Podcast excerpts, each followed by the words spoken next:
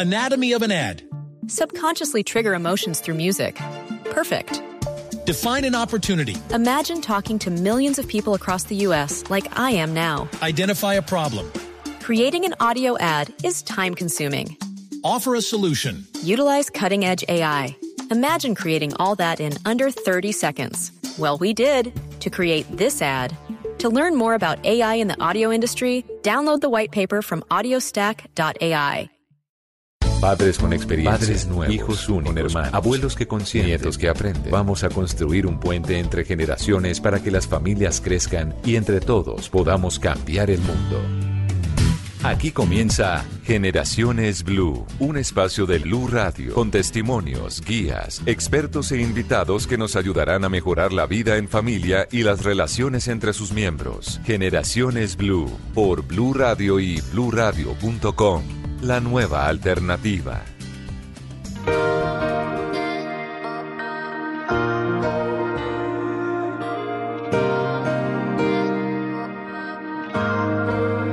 No sé si vale la pena, no sé. Yo sé que siempre me niego a entender que no llegué de primero y aunque yo la quiero me niego a entender.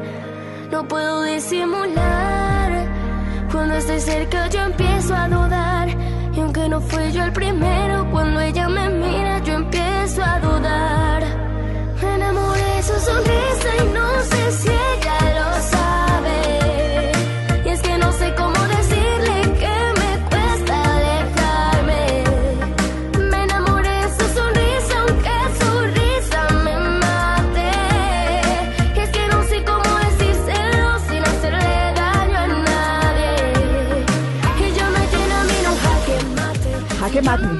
llama esta canción. Es el primer sencillo de un niño, porque tiene 11 años, que se llama Juanse Laverde.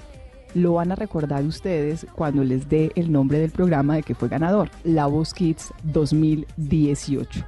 Tiene 11 años, es el ganador del reality más visto de la televisión colombiana en la versión anterior.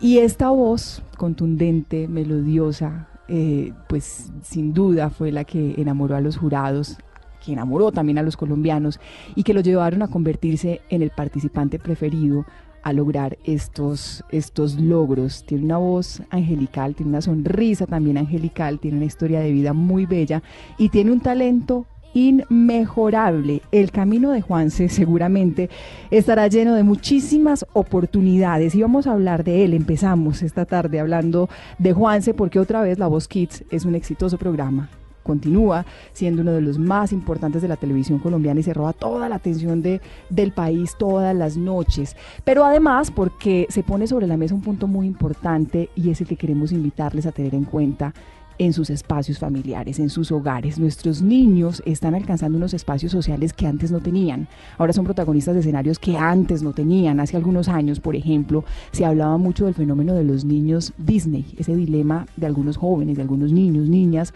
que llegaban a la fama, llegaban a, ser protagonistas de algunas películas, de algunas series, pero el fenómeno de los niños de Disney eh, hace énfasis en particular de aquellos que crecen y no tienen una vida muy exitosa por los lujos, por los desmanes y, y, porque alcanzan una fama y una fortuna a muy temprana edad. Pues las redes sociales hoy le dan la oportunidad a cualquiera, a cualquiera, de ser muy reconocido, y con todo lo que eso implica. Algunos jóvenes, algunos niños tienen más seguidores en sus redes sociales que muchos personajes de la vida política, que muchos personajes de la vida pública del país.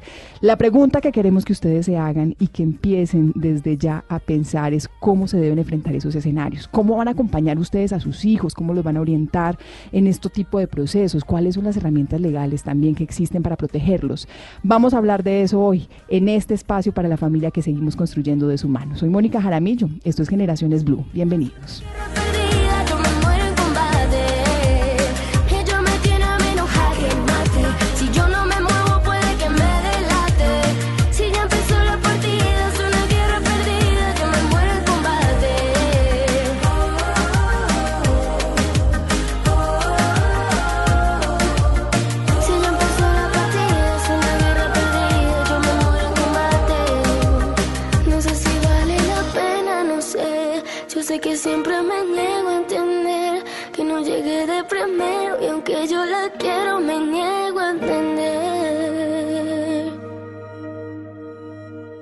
Esto es Generaciones Blue.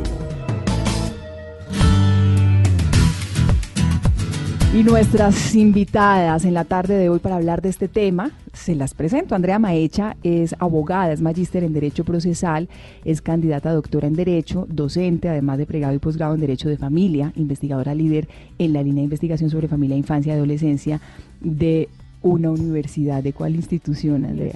De la Universidad Libre. Bienvenida, gracias por aceptar esta invitación. Mónica, muchas gracias.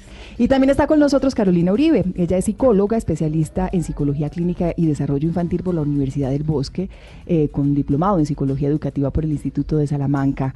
Carolina, gracias por su compañía. Gracias a ti. Bueno, la, invitación que les hago en la tarde de hoy es hablar de esto que hace segundos escuchábamos, de estos jóvenes talentos, de, estas promesas que tenemos llenas, estamos rodeados de talentos en, en, estas nuevas generaciones. Uno, uno los ve y uno dice, bueno, tienen un montón de espacios, tienen un montón de oportunidades. Estamos a la altura, los estamos acompañando, los estamos protegiendo. Empecemos con, con Carolina, el, su punto de vista desde, desde lo que está pasando alrededor de la formación de niños que están expuestos a la fama desde muy chiquitos. Gracias, Mónica. Hay muchas familias que ya tienen ese acompañamiento, que buscan esos procesos, esas orientaciones desde la psicología.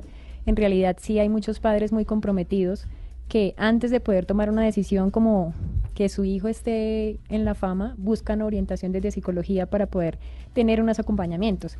En realidad son procesos muy bonitos porque se requiere un preparamiento para el niño o la niña de tal forma que él pueda asumir ese nuevo rol y asumir esas responsabilidades que van a estar acompañadas tanto del proceso de la fama como los demás eh, contextos que él tiene que seguir cumpliendo, sí, a nivel de la educación y de otros contextos que él necesita continuar en su vida como tal.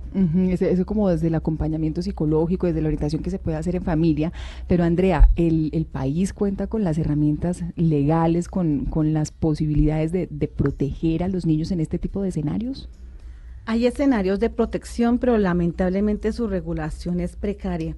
Hay que decir la verdad, toda esta comunidad digital, toda esta comunidad virtual que va a pasos tan apresurados, dejaron a nuestras leyes un poco cortas. Si revisamos nuestra legislación civil, aún la de infancia y adolescencia, no alcanza a recoger la realidad que hoy vivimos con nuestros niños y adolescentes.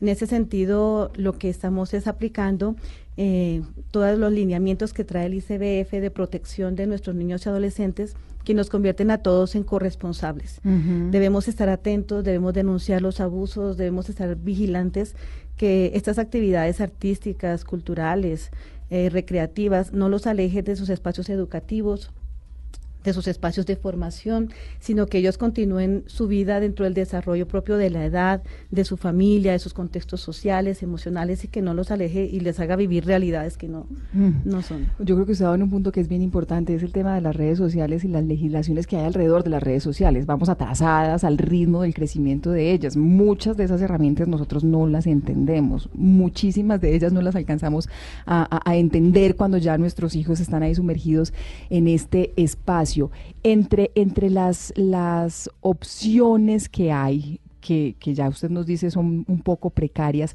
¿cuáles son los elementos que nos permiten protegerlos en el caso de que haya un contrato, por ejemplo, con, un niño que desde muy chiquito esté contratado para un comercial, para, para mm, cuando hay un caso de este como de un talento musical, cuando, cuando se les hace una, una oferta laboral, que además el trabajo de menores pues no está legalizado y no está permitido en Colombia, ¿cómo, cómo, cómo hay, qué herramientas hay en la protección en ese caso específico?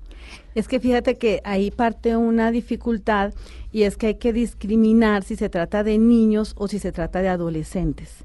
Si se trata de adolescentes, el Código de la Infancia que los ubica después de los 12 años, antes de los 18, a ellos se les da una autorización o permiso para trabajar entre los 15 y los 18 años.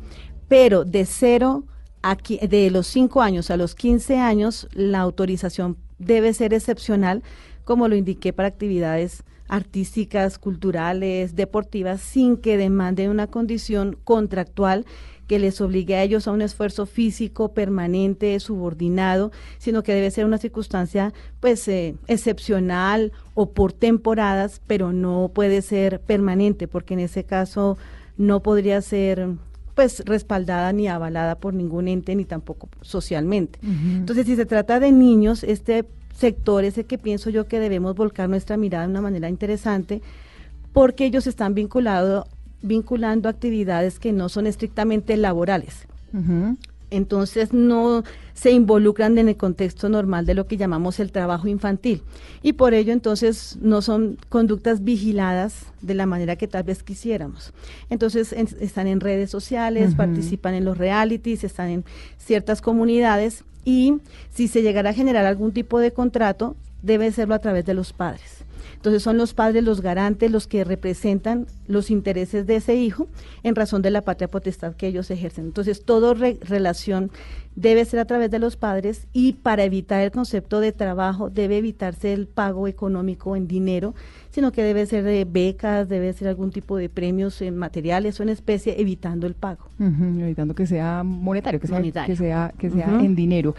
El, el, tema también de la exposición a la que, a la que están, Carolina, em, eh, sometidos estos, estos niños que llegan a la fama tan, tan, tan a temprana edad, y hablamos de exposición porque si a uno como adulto lo afecta las cosas buenas y malas que se digan de, un personaje público, ahora a un niño no los afecta tanto como uno cree o qué, tipo de acompañamiento debe haber alrededor de esto.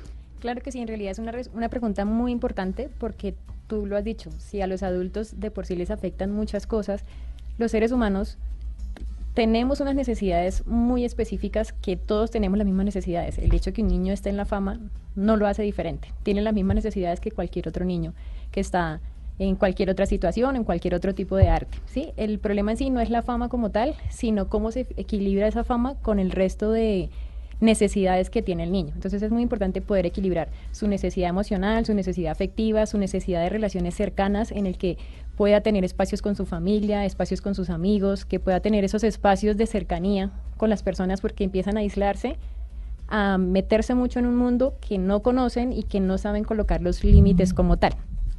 Entonces es poder encontrar ese, ese equilibrio entre todas las necesidades que él pueda llegar a tener en relación a sus amigos, a los espacios de salud que le permitan tener ejercicio, que le permitan hacer otras actividades diferentes en relación a lo que está haciendo en la parte de la fama, ¿sí? Y es, difícil.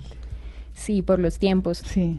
He tenido niños que incluso graban de noche o que hacen algunas actividades que al otro día no pueden pues levantarse a la misma hora para poder hacer eh, las actividades académicas. Entonces, pues también necesitan un acompañamiento de parte del colegio en el que en realidad es algo que necesitan como una colaboración y un equilibrio en el que puedan tener qué es lo que necesitan responder en cada, en cada contexto, ¿sí? O sea, como que tengan unas claves en las que, bueno, en este contexto tú vas a tener estos espacios, en la parte académica esto, y pues el servicio social es muy importante para los niños para que ellos no se crezcan y de pronto no, no empiecen a ver el mundo desde otra perspectiva y a mirar a las personas de otra manera, sino que sigan con esa parte social que tanto nos hace falta como seres humanos. como en la orientación, que, que, papá y mamá estén todo el tiempo, o papá o mamá, pero que, que, el adulto esté ahí todo el tiempo, porque sí, cambian sus horarios, cambian sus rutinas, cambian, cambian la cotidianidad. En el caso contrario, cuando pues es un niño que tiene un talento especial, la pregunta también se las voy a hacer a las dos para que tengamos desde las dos miradas, primero Carolina, después Andrea.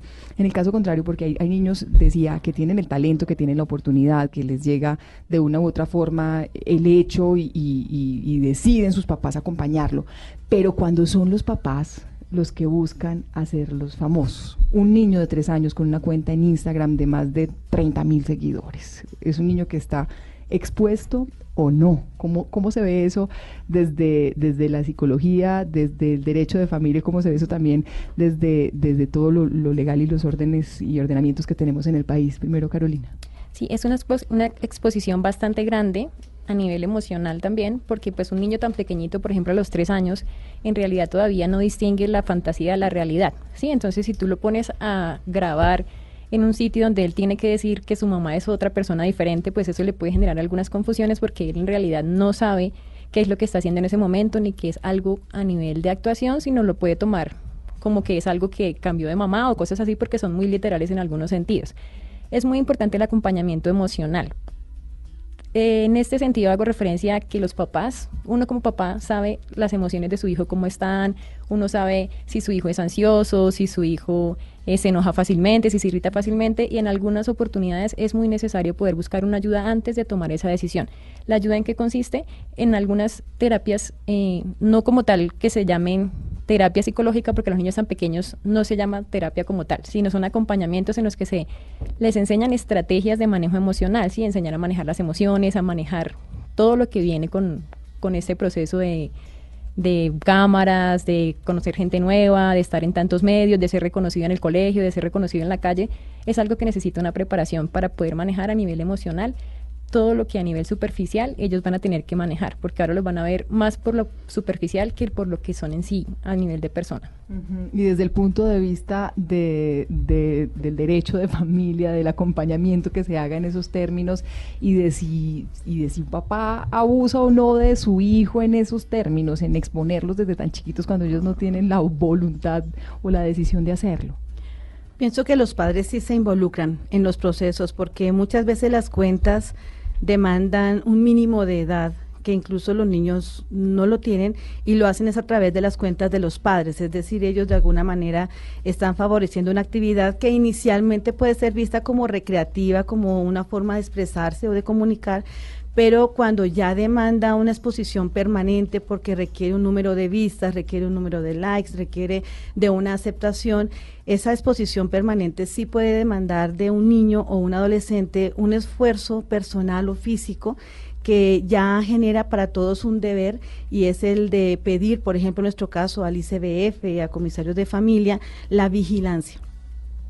Tristemente no contamos con con unos mecanismos eh, diferentes porque todas estas nuevas tecnologías, toda esta innovación digital no cuenta con el respaldo legal que quisiéramos, pero sí está el Código de la Infancia al indicarnos que si encontramos que, por ejemplo, las las escenas, los escenarios, la frecuencia no corresponde a la edad, no corresponde al público lo que se dice o lo que se exprese no es pertinente, debemos acudir a las autoridades y denunciarlo para que se vigile. Y en esos casos sí podrían incluso iniciarse procesos administrativos de restablecimiento en donde se ejerza una vigilancia, se efectúe un control respecto de los tiempos, la forma como se expresan los contenidos, si hay unos dineros, el manejo de los mismos, para evitar que esto pueda terminar siendo una forma de explotación. Pero están, lo, estamos satanizando, no es, no es tan grave? ¿Estamos sobredimensionando esto? O, es, porque es que es finalmente también lo que el mundo que nos tocó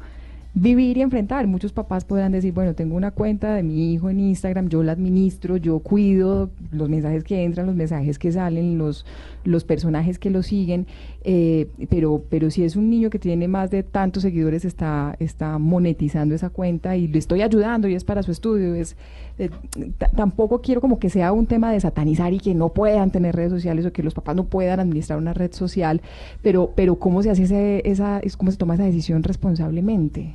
No, lo que pasa es que no podemos ocultar la realidad y tampoco pretender que sea mala. Las redes no son malas en sí mismas. Por eso lo que invitamos es a que seamos una comunidad vigilante. Ya entendemos que los padres, ellos son los primeros en ser quienes cuidan y vigilan, supervisan y hacen lo mejor por su hijo. Y seguramente en ellos hay una muy buena intención y a través de ello también nuestros jóvenes y niños se comunican, son sus mejores comunidades y es la mejor forma de aprendizaje. Eso es bueno. Pero cuando veamos que la frecuencia o los contenidos no corresponden, es el momento en el que sí podemos todos ser vigilantes y denunciar lo que no significa que debamos entonces reprochar la imagen de nuestros niños adolescentes cuando ellos expresan muchas veces sus habilidades, sus talentos, sus gustos, expresan su cotidianidad, pues eso en ese punto o más aún cuando es artístico o cultural o deportivo, pues al contrario, pues debe recibir el abrazo y el aplauso de todos, pero eh, siendo siempre espectadores muy cautelosos y cuidando a nuestros niños por el interés superior que, que ellos tienen. En, la personalidad, un, cómo se puede alterar la personalidad de un niño que está expuesto en redes sociales desde muy pequeño, Carolina. Claro, mira, la personalidad está compuesta por dos aspectos, que es primero el temperamento, que es algo heredado de forma genética, ¿sí? Entonces, eh, viene partes del padre, partes de la madre, y por eso a veces uno tiene dos hijos, pero los dos son muy diferentes porque heredan cosas diferentes, ¿sí? Entonces, la otra parte es el carácter. El carácter está compuesto o se va desarrollando de acuerdo a esas experiencias que uno va teniendo. Entonces, esas experiencias en realidad sí van modificando su personalidad. Pero, pues, como tú lo decías, no es de satanizar, ¿sí? Porque, pues, es algo que estamos en este mundo y, pues, es algo que a los niños les gusta. Si al niño le gusta y quiere desarrollarlo, tiene el talento, pues no hay ningún inconveniente con eso. Lo importante es saberlo manejar. Lo que yo te decía al principio que tú pues me comentabas que es algo complejo poder mantener el equilibrio, ese equilibrio es muy necesario. El equilibrio no quiere decir que todo tenga partes iguales, sino que en realidad él pueda tener esos espacios para compartir en familia, para salir al parque, porque hay niños que por estar todo el tiempo en la tecnología dejan de salir al parque. Y el solo hecho de dejar de salir al parque y de estar todo el día encerrados buscando qué videos hacer dentro de la casa o cosas por el estilo, dejan de recibir el sol, algo tan sencillo como que nos ayuda, nos da vitaminas para que nos sintamos mejor de forma en el estado de ánimo, ¿sí? En, la parte anímica. Entonces son muchas cosas que uno descuida por estar apoyándolos y no se da cuenta que en realidad ellos lo necesitan. Igual que necesitan tener otros hobbies, aprender a tocar un instrumento, viajar, otras cosas que les hagan ese equilibrio, porque si solamente... El, los enfocamos en la parte artística, en la parte de la fama, pierden el equilibrio y entonces cuando ya no sean tan famosos o salga alguien más famoso, van a caer en la parte emocional muy fuerte. Hablamos de este tema también a propósito de La Voz Kids, que llega a su cuarta versión, un programa muy exitoso en la televisión colombiana, pero que además nos llena todas las noches de alegrías y que se ha convertido en un espacio familiar, de esos espacios familiares que tanto requerimos en el acompañamiento. Está con nosotros a esta hora de la tarde Juan Esteban San Pedro, que es el gerente de entretenimiento del canal Caracol. Juan Esteban, ¿qué tal? Buenas tardes. Hola Mónica, buenas tardes, ¿cómo estás? Bien, Juan Esteban, eh, lo llamamos porque quisiéramos que usted nos comparta ese, ese proceso tan bonito. La Voz Kids la conocemos, estamos enamorados de estos niños, del talento de ellos, de todo el trabajo que se hace alrededor, pero sabemos que hay un trabajo que hay que destacar de lo que hace el canal Caracol con ese acompañamiento a los niños, desde lo psicológico en el proceso de quién gana, quién sale, quién, quién no obtiene los resultados, hasta el tipo de premios y de reconocimientos que se les hace en este proceso, Juan? Pues Mónica, es un proceso que comienza muchísimos meses antes de que esté al aire el programa. Comienza con una convocatoria que invitamos a todos los niños que les gusta cantar a que se inscriban a la página que dispone el canal Caracol para esto. Luego viene una depuración de ese casting y oímos a todos los niños elegimos a los que a nuestro juicio como equipo de producción podrían estar en el programa y los invitamos a un casting a Bogotá. Y los oímos ya en vivo y en directo. Y ahí terminan eh, seleccionados los que van a ser parte ya definitiva de la voz. Luego de esto comienza ya el programa como tal, que son las famosas audiciones a ciegas, luego vienen las batallas, luego la super batalla, los rescates y ya la etapa final del programa y para esto hay un acompañamiento importante, no solo del equipo de producción que hace el programa, sino de pediatras, de psicólogos, de muchachos que ayudan con la recreación de los niños mientras están en el canal. Entonces es un grupo multidisciplinario que acompaña este proceso de los niños para que sea lo más placentero posible, lo más edificante posible y sobre todo que sea una experiencia positiva para sus vidas. Mm, y uno se queda con esa sensación siempre después de cada capítulo. Todos son ganadores. Todos son ganadores porque es que así es. Estos niños pues ya con el simple hecho de estar en el programa, de vivir la experiencia de cantar frente a estos jurados que son encantadores y los más consentidores y los más yo creo que son un referente importante para todos. Entonces, pues ya el simple hecho de estar ahí es positivo y yo creo que es una, al menos una anécdota bonita para el futuro. Mm, no es, no solamente una anécdota, sino el camino de muchos de, de, esos niños que pasan por este espacio. Los premios, Juan Esteban, los, los premios que se les entregan a los niños que van superando cada etapa y que van ganando y a quien termina como ganador final, ese acompañamiento también es clave porque, porque no se hace entrega de dinero, hasta donde tengo entendido.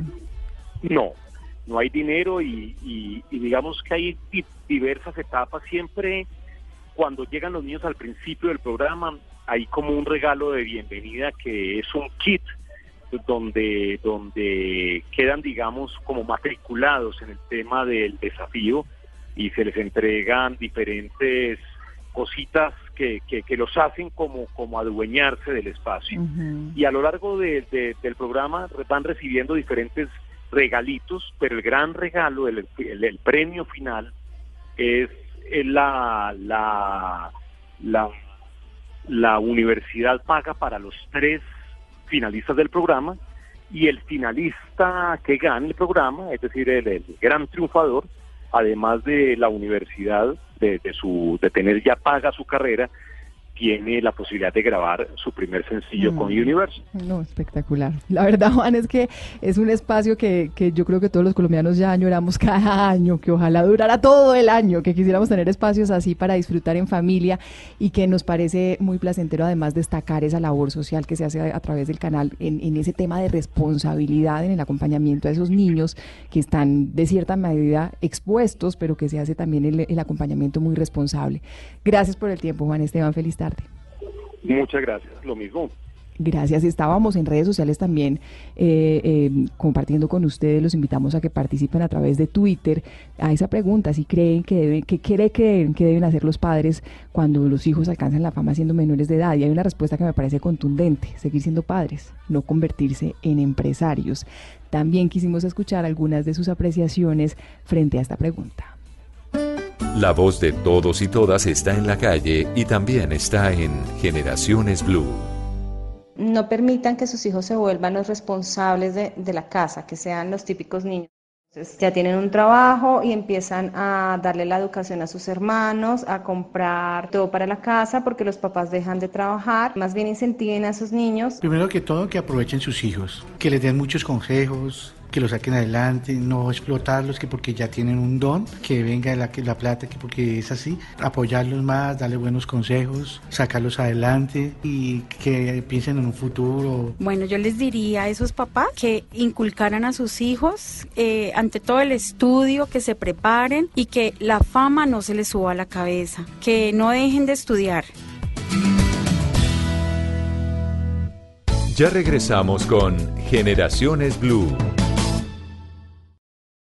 Continuamos con Generaciones Blue.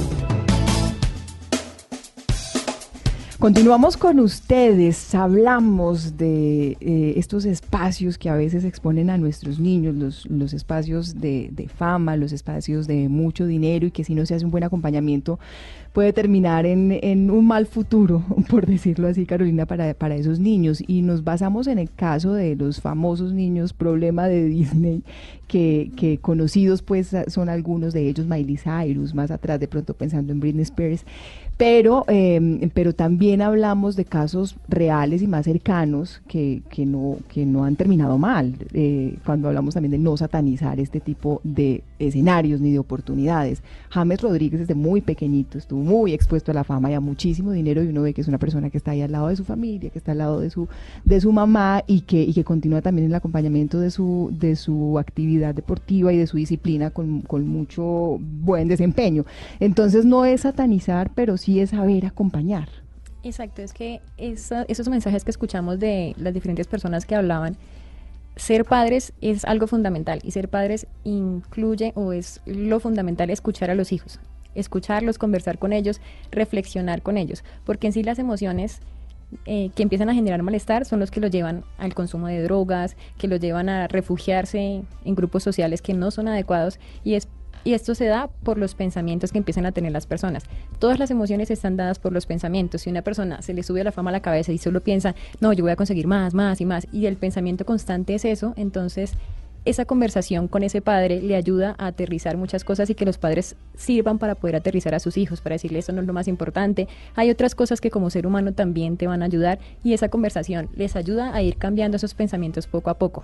Igual es importante tener muy presente que uno como papá se da cuenta cuando su hijo necesita ayuda y es importante saber buscar esa ayuda a tiempo. ¿sí? No, una persona no es fuerte porque no necesita ayuda, sino porque sabe buscarla a tiempo. Entonces es eso, que los padres identifiquen cuando su hijo necesita una ayuda extra para aprender a manejar sus pensamientos, para aprender a manejar sus emociones y así no caiga en, consecuencias que no le vayan a ayudar a futuro. en, materia de, derecho de familia, qué tanto estamos alejados de la realidad de la región o en Colombia esos, esos lineamientos jurídicos están bien establecidos? ¿Estamos muy alejados de la realidad de otras regiones?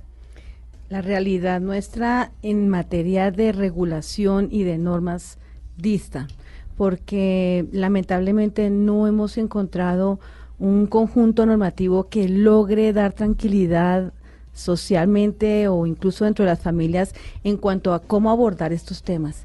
¿Qué límites tienen los padres? ¿Qué límites tienen las empresas? La forma como debe de alguna manera administrarse esos dineros escuchaba, no puede convertirse esto en un sueldo que llega a la casa y nos volvemos empresarios y sobre todo porque puede esto generar también niveles de cansancio, de estrés en una persona que no tiene por qué asumir esas cargas. De modo que en este momento lo que contamos es con el acompañamiento a través de procesos administrativos de vigilancia, eh, incluso podrían dar lugar a verificar una privación de potestad parental o privación de la administración de los bienes, donde encontráramos que lo que se está haciendo es una explotación o, o se está exagerando en la forma como se está usando la imagen de un niño o un adolescente. Pero cuando las condiciones son sanas, cuando el acompañamiento es responsable, pues en buena hora creo yo, podemos ver a estos niños y adolescentes con sus habilidades, con, con todos sus talentos, porque pues hacen pasar a todos un buen momento, nos hacen reír, nos, nos dan de verdad tiempos felices. Entonces, en buena hora cuando lo hacen, en buena hora cuando cuentan con familia que les acompañan, que les respaldan. Eh, y solo en caso extremo es que tendría que, en efecto, ser privados de la administración, por ejemplo, de, de dineros, si es que llegara a recibirse, o la supervisión contractual, si es el caso, en el evento en que, como lo dije hace un rato, pues estuviera separando a ese niño o adolescente de sus entornos propios, eh, educativos y de formación. ¿En, en, el sistema financiero hay herramientas para proteger el dinero de estos niños? Normalmente se hacen unas consignaciones a cuentas que están a nombre de ellos. Eh, algunos, algunas entidades financieras lo que hacen es restringir la, el retiro de los dineros, pero como los padres ejercen representación, administración de bienes, ellos no tienen restricción para el manejo de los dineros. Entonces es ahí donde yo encuentro que hacen falta dientes para poderle decir de una buena manera y responsable a los padres la forma como ellos deben ejercer ese cuidado, administración y uso de los dineros. Hace algunos segundos que hablábamos con Juan Esteban San Pedro, el gerente de entretenimiento del canal Caracol, y cuando hablábamos específicamente de la Voz Kids, hablábamos de este espacio como una oportunidad muy linda para ellos, eh, para, para este reconocimiento, para este crecimiento también de como personitas y en su talento y en su, y en su asesoría con estos grandes jurados que tienen ahí. Pero hablábamos también de que se convierte en un escenario y una vitrina para que vayan creciendo y vayan eh, eh, marcando también un, un, futuro como, como jóvenes más adelante. Y hay un caso particular que eh, seguro van a recordar también es ustedes, Chiquita Soul así se llamaba y fue pues se, hizo llamar durante el reality. La conocimos así. Eh, es Melissa Cáceres y es ella fue participante de eh, La Voz Kids en el año 2014 posterior a eso en el año 2016 fue nominada como actriz revelación porque participó en Las Hermanitas Calle fue nominada en los premios India Catalina y también fue nominada al talento infantil en la industria India Catalina en el 2017, un año después. Pues hoy nos atiende Marley Vanegas, ella es la mamá de Melissa Cáceres, de Chiquita Soul. Marley, ¿qué tal? Buenas tardes.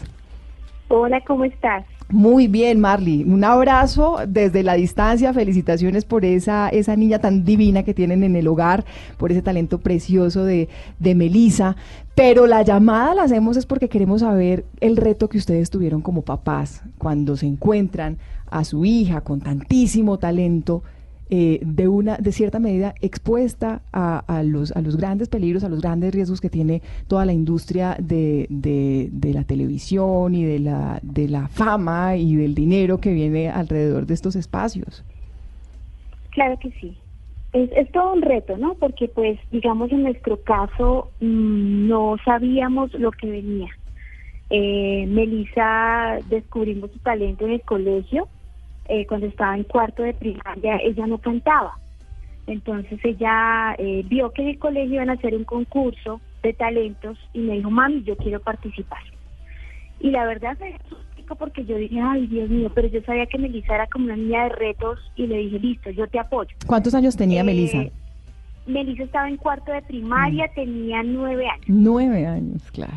Nueve añitos y me dijo, mami, porfa. Y yo le dije, listo, hagámosle. Y ensayamos una canción, Melissa se montó en el escenario, eh, le fue súper mal, ella bajó y en vez de llorar y sentirse mal, me dijo, ¿sabes qué, mami? Te prometo que el próximo año yo me lo voy a ganar.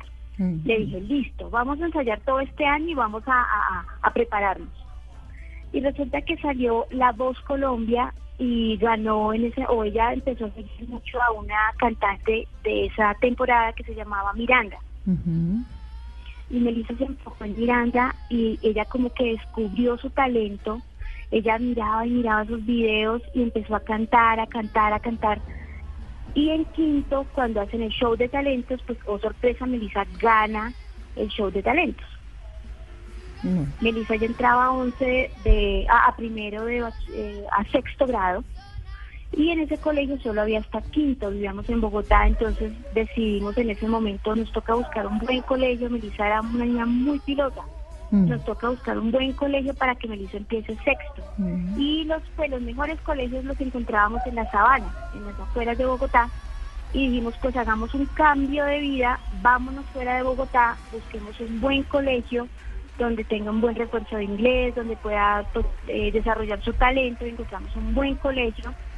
Y estábamos eh, pues ingresando al colegio prácticamente cuando llegan las audiciones de la Voz Kids y me llamó la familia, hagámosle, y le preguntamos a ella, ¿tú quieres participar, Meli? ¿Tú quieres meterte en este reto? Y dijo, sí, yo quiero. Mandamos el video y bueno, ahí empezó a, a suceder todo esto, todo esto que de verdad nos tomó por sorpresa, pero definitivamente fue el sueño de Melissa y ella lo sacó adelante. Yo diría que solita. Escuchemos un pedacito. Ahí están los gritos de la familia, no es en la audición.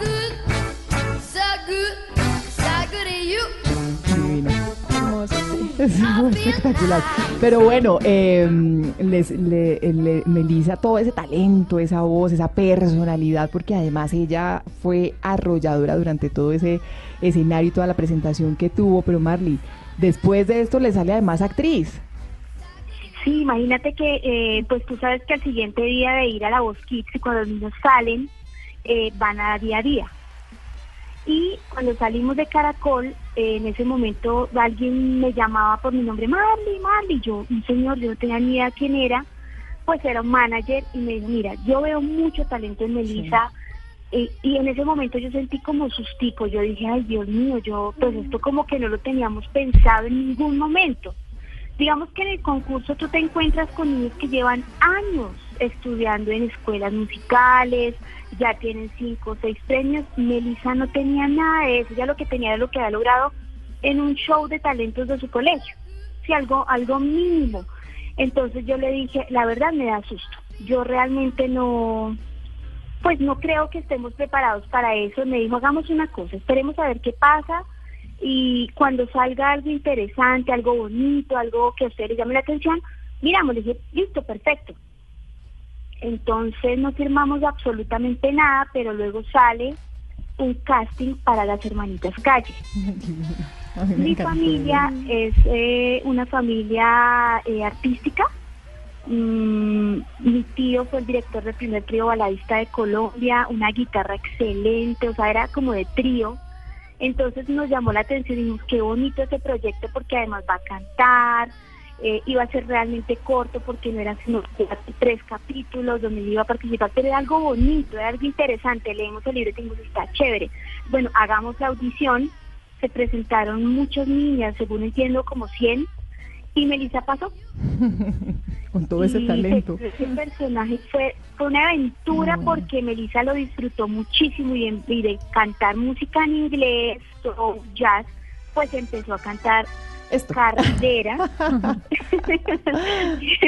Entonces fue muy bonito y se enamoró de esa música y nosotros, bueno, apoyándola, apoyándola. Siempre pues le preguntamos, Meli, ¿tú quieres hacer esto?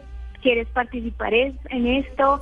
Y ella pues siempre como que sí, yo quiero, yo quiero, yo quiero, como que en la sangre algo, algo había en ella que, que era que ella soñaba como con esto y las cosas se han ido dando de una manera pues muy bonita. Mm. Y, seguramente de grabar las hermanitas. Dime. Que no, que le, iba a decir Marley que seguramente además eh, va a seguir siendo así porque, porque mm, Melissa tiene todo el talento y se robó el corazón de los colombianos. Se lo robó, pero completo. La, la seguiremos y las acompañaremos siempre. Y a ustedes, pues a usted y, a la familia, a través suyo también llevarles ese mensaje, Marley, de, de ese acompañamiento que hicieron, de consultarle, de, de, apoyarla, porque también fue su iniciativa. Eh, creo que va a ser muy importante para que Melissa siga siendo muy exitosa, pero además que siga siendo una una gran persona como lo es. Gracias por, por su tiempo y por contarnos esta historia, estos detalles, Marley. No, muchas gracias a ustedes por tener en cuenta pues esta historia y pues bueno, invito a los papás para que apoyen a sus hijos, para que los acompañen de una manera positiva y sana, para que les, les enseñen también pues la buena administración de esos recursos porque pues ellos empiezan a ganar dinero y la idea es que nosotros como papás sepamos también que ese dinero es de ellos que es fruto de su esfuerzo, de su trabajo y también un pueblo a tierra, pues siempre conectados con la tierra, que esa vida en medio de todo no es la realidad, sino la realidad de la familia, la casa, los principios y de una manera muy orgánica poderles llevar tomaditos de la mano y también sin presión. Mm, eh, que desarrollen esos sueños pero con un sentimiento de libertad, pero a la misma vez pues tomaditos de la mano de los papás o de la persona adulta responsable que esté ahí con ellos. Marley, gracias. Gracias a ti. Feliz tarde. Bueno, Carolina, nos hizo el resumen del, del programa. Sí, mira que yo quería retomar algo de lo que tú decías y también decía la mamá de Melissa, y es ese espacio que brinda la Voz Kids es un espacio muy bonito porque les permite a los niños en realidad soñar, motivarse, comprometerse con querer llegar a, ahí y participar y continuar con ese sueño como tal. Ese apoyo de los padres es fundamental, ¿sí? Para que ellos quieran desarrollarse, para que puedan desarrollarse, como decía la mamá de Melissa, en todo lo que le apoyaron listo, en esta vez no se pudo y siguieron apoyándola y no, no, bueno, ya no, entonces buscamos otra cosa, sino que realmente la niña o el niño se dé cuenta por sí mismo y él sea el que diga, bueno, no, ya, ya eh, me voy por otro camino.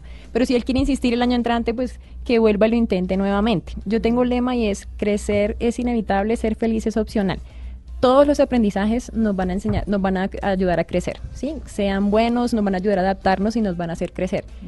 Pero la felicidad realmente es opcional y depende de cómo afrontamos esas cosas, cómo sentimos el apoyo de nuestra familia, cómo sentimos el apoyo de nuestros seres queridos y pues este es un claro ejemplo que ya se lo disfruta, que se lo goza, que es una niña multifacética porque se lo ha disfrutado de principio a, fin y es algo muy bonito poder ver esos estos eh, estos casos tan bonitos cómo han resultado de bien. Casos, casos exitosos, ese acompañamiento fundamental, Andrea, de, de, lo que fue la organización en su momento para darle las garantías iniciales, pero también de, de unos papás con, con la claridad de hasta dónde llegan y los límites que se tienen.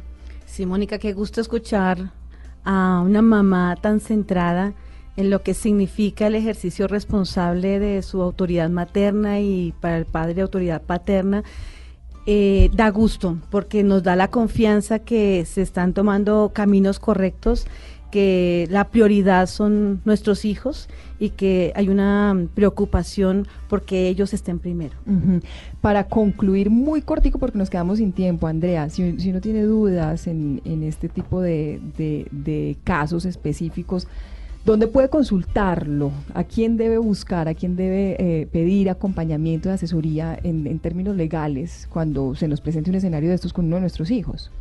En términos legales, lo ideal en caso de asesoría es acudir, puede ser a la consulta con los abogados expertos en derecho de familia, pero también se cuentan con herramientas importantes como las que nos brinda el Instituto Colombiano de Bienestar Familiar, las comisarías de familia, entes públicos que tienen funciones en vigilancia de la familia, ellos están en sus funciones prestos siempre a brindar la asesoría, el acompañamiento que sea preciso, incluye a policía de infancia y adolescencia cualquier duda, pues acudir a ellos para que se genere la vigilancia, la inspección y se tomen los correctivos que sean necesarios. Y en el mismo sentido también, Carolina, desde lo psicológico y el acompañamiento, si usted no se siente como papá capaz de, de dominar todo este universo, pues buscar el acompañamiento de los profesionales. Claro que sí, siempre mm, ninguna ayuda está de sobra y es importante reconocer que los psicólogos pueden brindar esos acompañamientos, que podemos brindar esas estrategias, que no lo vean como una terapia porque el niño está mal o la niña está mal, sino es una enseñanza para que puedan aprender a manejar sus pensamientos, sus emociones y puedan vivir esto de una forma más tranquila y de una forma más humanizada. Carolina, gracias. Gracias a ti, Mónica. Gracias por aceptar esta invitación también, Andrea. Gracias, Mónica, todos tus oyentes. Mes chers parents, je pars. Je vous aime et je pars. Vous n'aurez plus d'enfants ce soir. Je ne m'enfuis pas, je vole. Comprenez bien, je vole. Sans fumée, sans alcohol. Bueno, Lorena.